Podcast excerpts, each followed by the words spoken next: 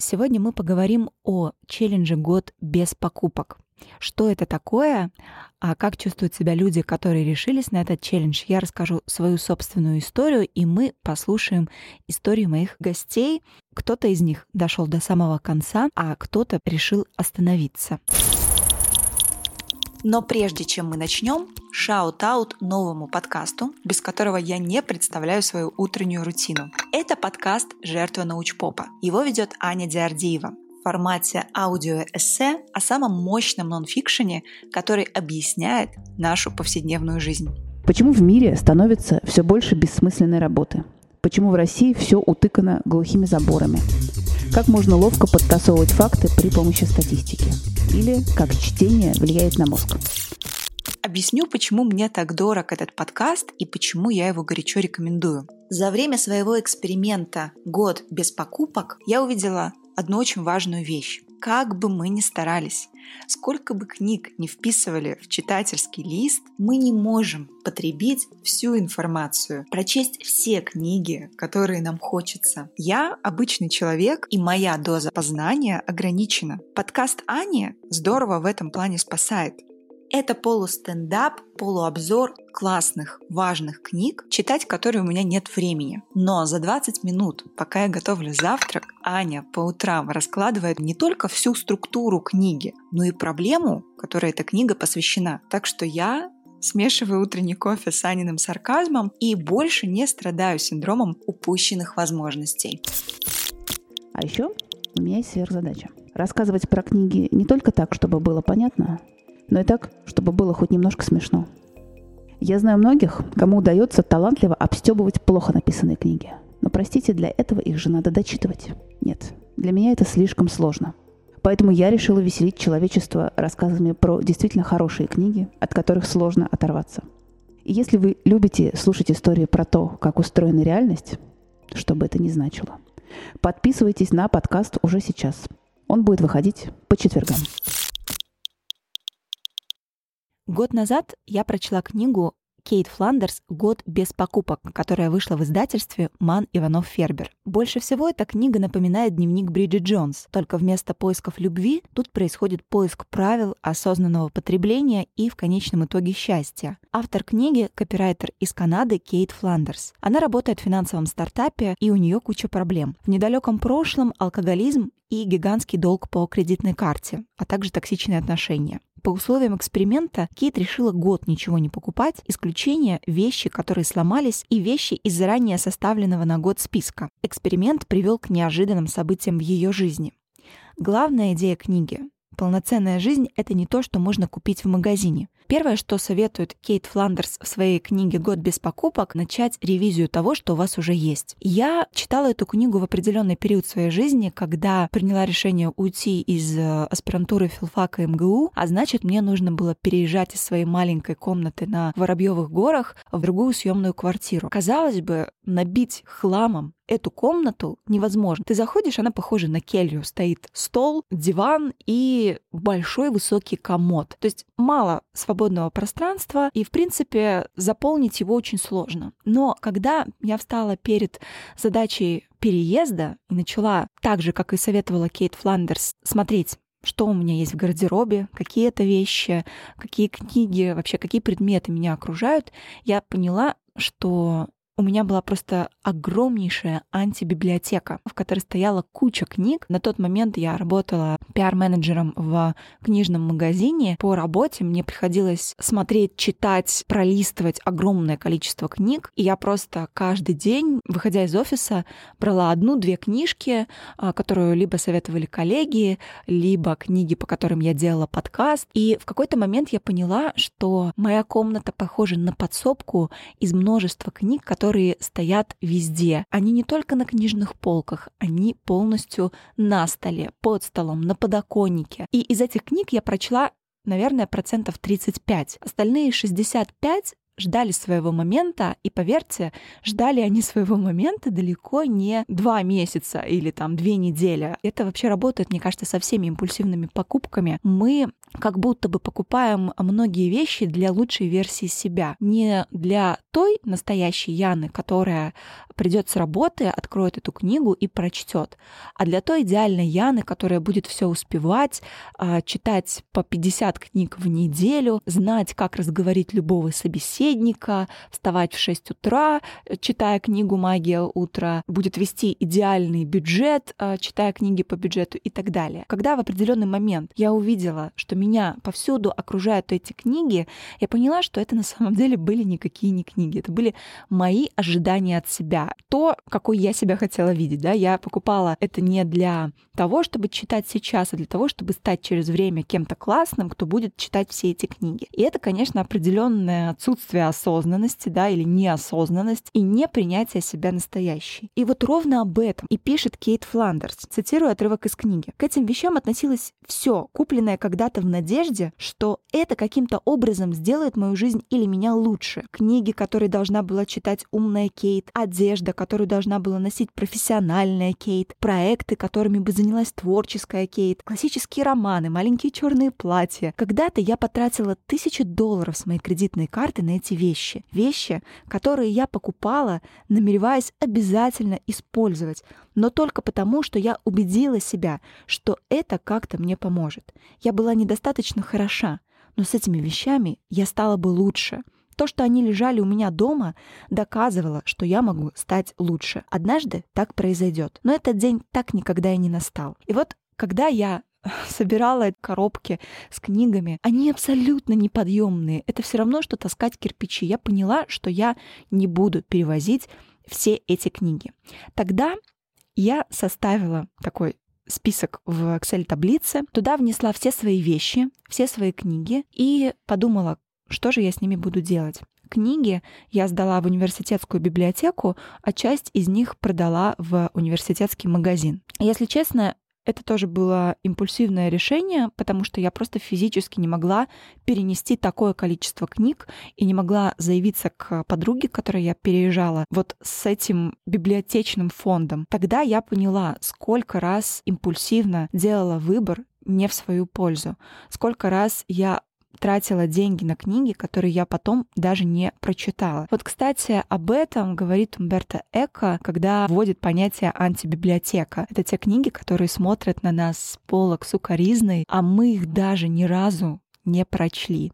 Я решила, что я не хочу быть человеком, с огромным шлейфом непрочитанных книг. Я хочу, чтобы в моей библиотеке были те книги, которые отработали на 300%, которые я буду перечитывать, с трепетом давать своим друзьям, а может быть и детям. Поэтому я оставила около 8 книг, а остальные 300, в общем, отдала, оставила в университете. Что произошло дальше? Дальше я переехала в съемную квартиру и тогда же ушла из офиса.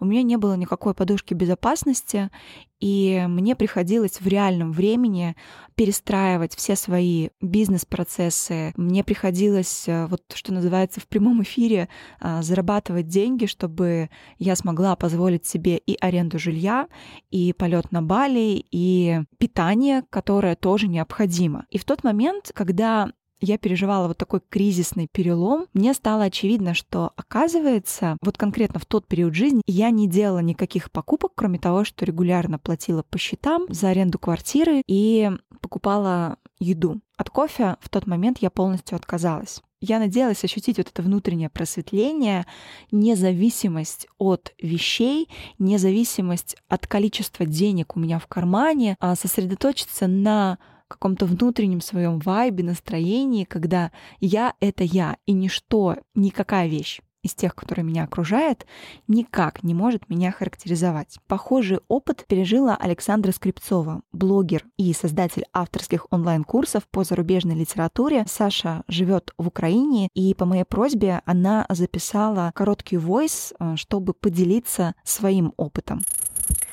Идеей провести год без покупок я загорелась после прочтения одноименной книги Кейт Фландерс, которая вышла в издательстве Ман, Иванов и Фербер, и я думаю, в свое время она наделала много шума, многие подхватили эту идею и, по крайней мере, попробовали примерить ее на себя. Я в том числе, я люблю разные вызовы, челленджи, люблю испытывать себя и пробовать на что я способна, какие э, откровения, какие инсайты я получу из этого опыта. Я решилась на этот эксперимент, потому что довольно часто совершала необдуманные покупки, и мне хотелось внести немного осознанности в эту часть своей жизни. Я определила категории, в которых запрещала себе покупать какие-либо новые вещи. Это книги, это косметика без надобности, это одежда, и там еще, еще какие-то отдельные категории.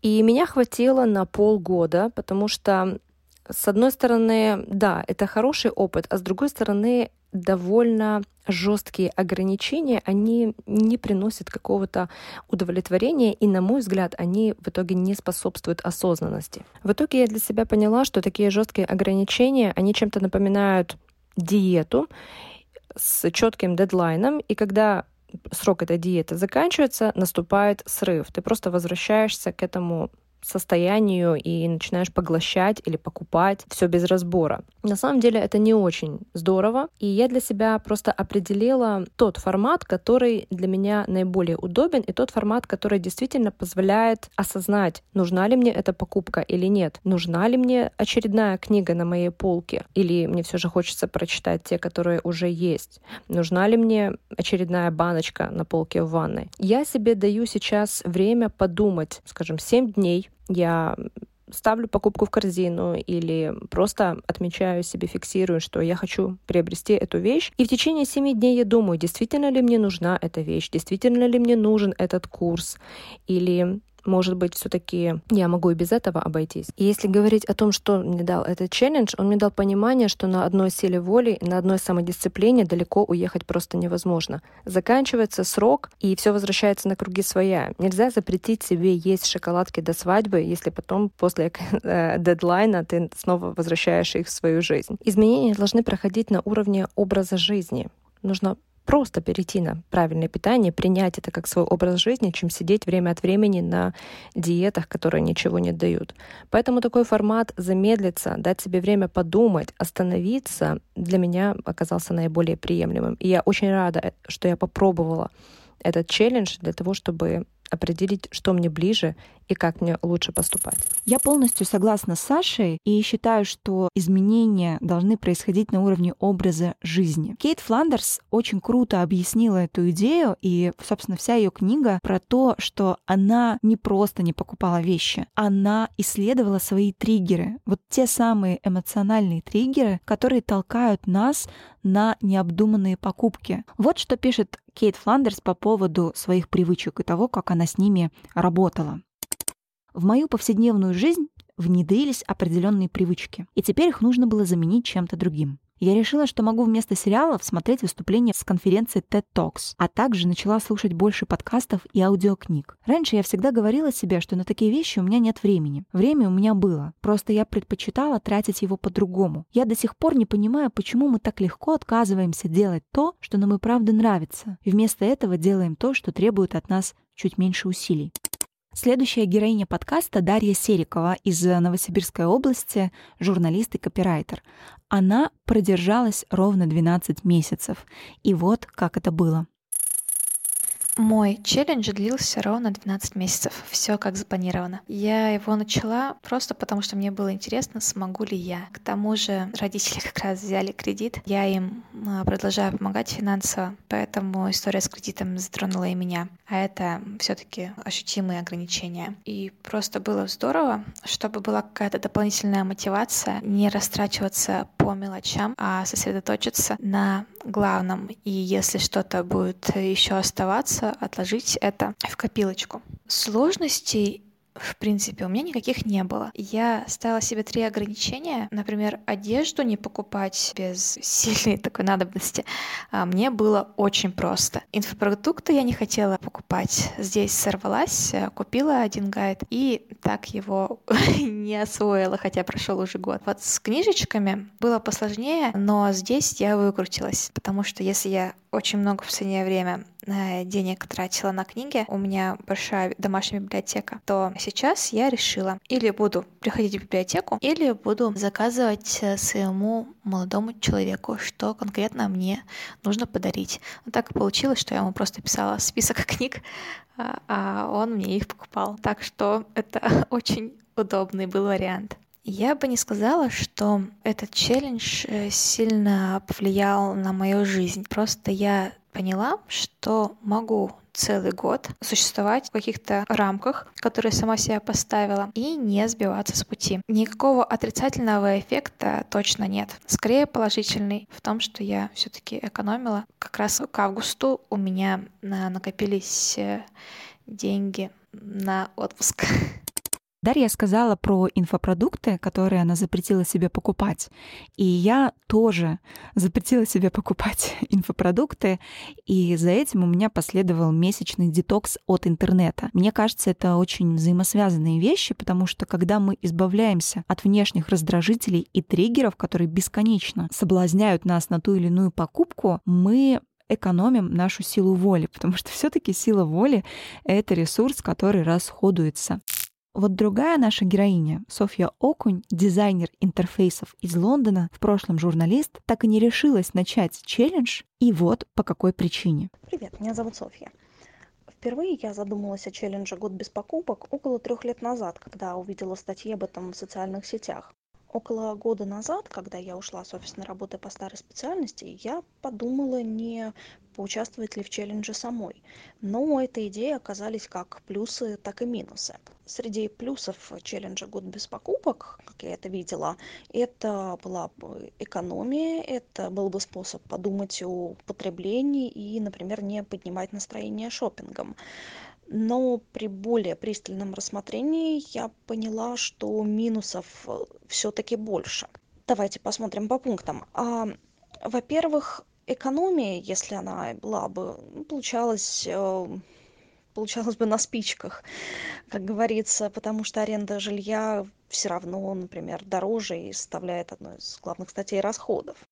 И продолжая про минусы, я видела по опыту знакомых, участвовавших э, в челлендже, что в любом случае остаются какие-то лазейки. Например, я не покупаю год одежду, но я покупаю только белье, и потом они начинали отрываться на бельевых сайтах. В этом все-таки есть некоторое лукавство. Но, пожалуй, самой главной причиной, почему я не стала участвовать в годе без покупок, и этот челлендж не очень подходит при смене образа жизни. Иначе получается, как в старом анекдоте «папа, купи кеды, куда тебя, ты еще коньки не сносил».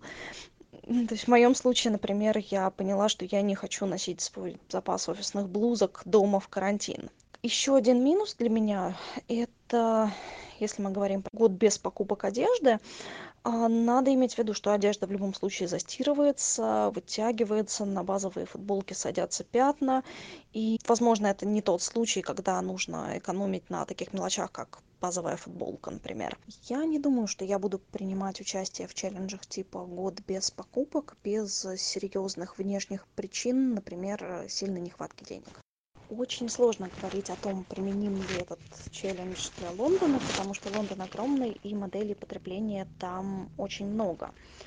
На одном конце спектра у нас допустим будет принц чарльз который если верить сми носит одни и те же пальто с восьмидесятых годов но все понимают что это не те пальто где экономили на качестве и их можно носить по тридцать сорок лет на другом конце спектра у нас будут условные э, инфлюенсеры в соцсетях которые покупают одноразовые вещи на асосе ради одного фотосета а потом выбрасывают. Ну, возможно эта модель действительно не очень э, полезна для экологии и не очень разумна так что я надеюсь что а, если подобные челленджи заставят кого-то задуматься и покупать меньше одноразовых вещей то это будет только плюс. Челлендж год без покупок может сработать если у тебя есть полный шкаф новых вещей которые подходят под твою фигуру и образ жизни. В реальности это не всегда так поэтому челлендж может сработать не для всех В общем-то, моя ситуация с челленджем абсолютно идентична с историей Софьи. Экономия получилась на спичках. Да, я перестала покупать кофе, я не покупала себе одежду и вообще ничего толком не покупала. То есть мои базовые траты были на транспорт, аренду жилья и еду. Поэтому, наверное, этот челлендж не принес мне больших инсайтов и большой удачи, потому что, по сути, мне не нужно было перестраивать свои привычки. Для чего я начинала а, вообще этот челлендж? Чтобы прийти к себе настоящей. Я поняла к тому моменту, что потребление не сторителлинг. То, что я покупаю, не должно создавать образ меня, не должно меня усложнять или украшать в моих же глазах. Я остаюсь константой. Вещь не может прибавить мне ментального капитала. Вещь — это вещь ее функция исключительно утилитарная. И мне очень важно было в рамках этого челленджа почувствовать и отделить себя от вещей, которые меня окружают. Для чего еще мне было важно вступить в этот челлендж? Чтобы прийти к осознанности и бережности. Меня волнует вопрос медленной моды. На момент начала челленджа в моем гардеробе 65% вещей были куплены в 2013-2014 годах. Это значит, что крой платьев и пальто вышел из моды и выглядел неактуально, особенно на улицах Москвы. Хотя качество многих вещей было еще достойное. И я очень хотела быть честной с собой.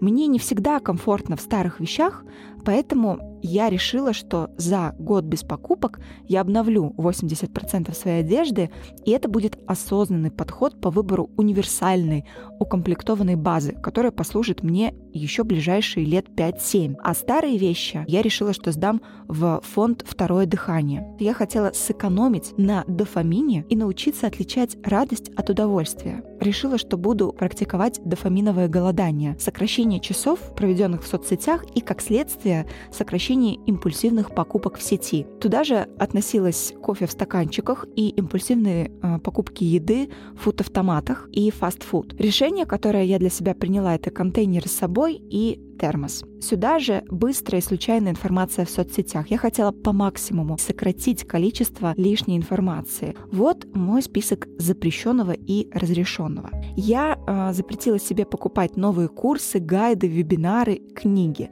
Все, что связано с экспертностью. Я разрешила себе приглашать экспертов на подкаст и задавать все интересующие вопросы по теме. Я разрешила себе досмотреть курсы, которые купила и не закончила. И в этом был очень большой потенциал, потому что я превратилась из бесконечного потребителя информации в человека, который эту информацию создает. Разговоры с экспертами привели к ряду новых подкастов, которые стали для меня большим открытием, и информацию, которую я получила, была для меня большим инсайтом. И мне понравился такой подход. Вместо потребителя становиться тем, кто оставляет после себя смыслы и информационный след. Очень важным пунктом и довольно сложным было не покупать новые книги. Я разрешила себе оформлять подписку на аудио, получать книги от издательства в качестве подарков и ходить в библиотеку. Кроме того, мои регулярные траты входят аренда студии для записи подкастов. Также я разрешила себе тратить деньги на путешествия и запретила себе ездить на такси чаще двух раз в месяц. Для меня очень было важно не делать импульсивные покупки в интернете, подождать день, и спросить себя, смогу ли я прожить без этой вещи, или что мне даст эта вещь, на какое чувство давит реклама и маркетинг. Также я определила месячный бюджет на кафе и рестораны для бизнес-встреч и посиделок с друзьями. Это 5000 рублей в месяц. И еще 40 я собиралась откладывать на квартиру каждый месяц за последние несколько сотен лет то, как мы приобретаем вещи и как мы ими пользуемся, другими словами, как мы их потребляем, стало определяющей чертой нашей жизни. Вещизм оказывает значительное влияние на нашу планету. Вкус, внешность и стиль жизни определяют то, кем мы являемся и как нас воспринимают другие. Тема потребления сейчас находится в центре ожесточенных общественных дебатов, и я бы хотела рассмотреть две точки зрения на эту проблему. В одном лагере а, прогрессисты, социал-демократы, которые обвиняют безжалостную силу супермаркетов, магазинов, рекламы, брендинга, дешевых кредитов в том, что они превратили активных добродетельных э, граждан, нас с вами, в пассивных, скучающих потребителей. И э, с точки зрения критиков э, потребления, людям внушили желание иметь и покупать вещи, которые они на самом деле не хотят. У них нет ни денег на их потребление, ни времени, чтобы получать радость от пользования этими вещами. Вот искусственные желания заменили естественные потребности. Люди перегружены слишком большим количеством возможностей и думают лишь о своих сиюминутных желаниях. Мы попали в ловушку круговорота «трать, работай, потребляй», который делает нас несчастливыми, одинокими, психически нестабильными и погрязшими в долгах. А есть еще другое название для потребления — потребительство. Более жесткое — это потреблятство. Вот это то, что превратилось в новый вид тоталитаризма. Функцию ГУЛАГа теперь выполняет Гуччи. В противоположном лагере те самые чемпионы потребления это либо классические либералы, либо макроинфлюенсеры, которые, во-первых, дорожат свободой выбора как главным условием демократии, процветания и вообще индивидуальности. И граждане, люди, с их точки зрения, должны иметь право следовать своим предпочтениям и принимать решения самостоятельно, не ориентируясь на авторитеты, которые диктуют, что хорошо, а что плохо. Принимать решения в магазине э, все равно, что голосовать на выборах, утверждают они. И если вмешаться в первый процесс, можно серьезно ухудшить второй. И, кстати, с этой точки зрения, например, шопинг в 60-х годах в Америке э, рассматривался как э, никакая не прихоть, а возможность для женщин, которые больше всего им и занимались, самореализоваться и утверждаться в обществе, потому что другого способа у женщин тогда особо не было. Но постмодернизм стер грань между естественными и искусственными потребностями. Он уничтожил иерархию хорошего и плохого вкуса. Если реальность состоит не из одной единственной точки зрения, а из различных э, интерпретаций, дискурсов, то кто станет утверждать, что любовь человека а, к музыке Элвиса Пресли а, менее естественна или недостойна уважения, а, чем, например, любовь другого человека к музыке а, Вагнера? И антропологи на эту тему провели исследования, а, в богатеющих странах и пришли к выводу, что шопинг и потребление являются крайне значимым социальным опытом, а вовсе не актом бездумного накопления вещей. Было даже установлено, что люди выражают себя через свои вещи.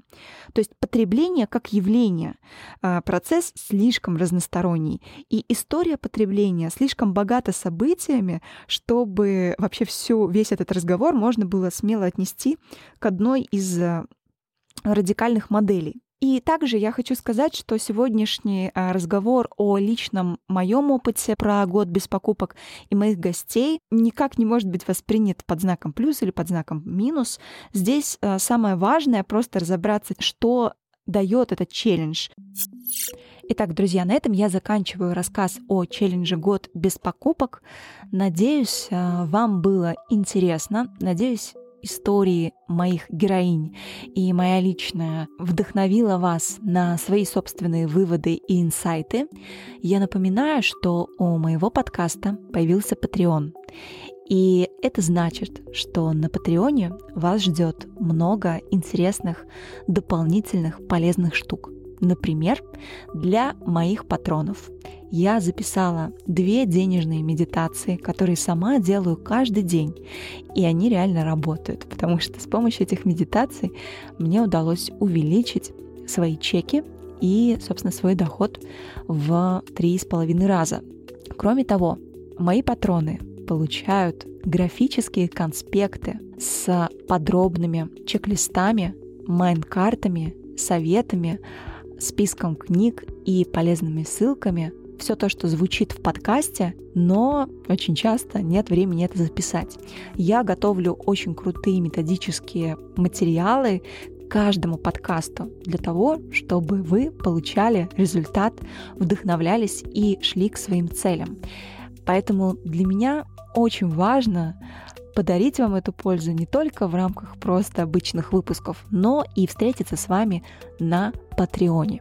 Ссылка на Patreon прямо в описании к этому выпуску. Также ваши отзывы помогают моему подкасту продвигаться в рейтинге. Если вам нравится то, что я делаю, если вас вдохновляют разговоры и те опыты, о которых мы рассказываем в рамках подкаста, подпишитесь, поставьте звездочку, оставьте текстовый отзыв или расскажите э, в своих социальных сетях о моем подкасте. Это самая классная и крутая помощь. Услышимся с вами через неделю. С вами была Яна Семешкина. Пока.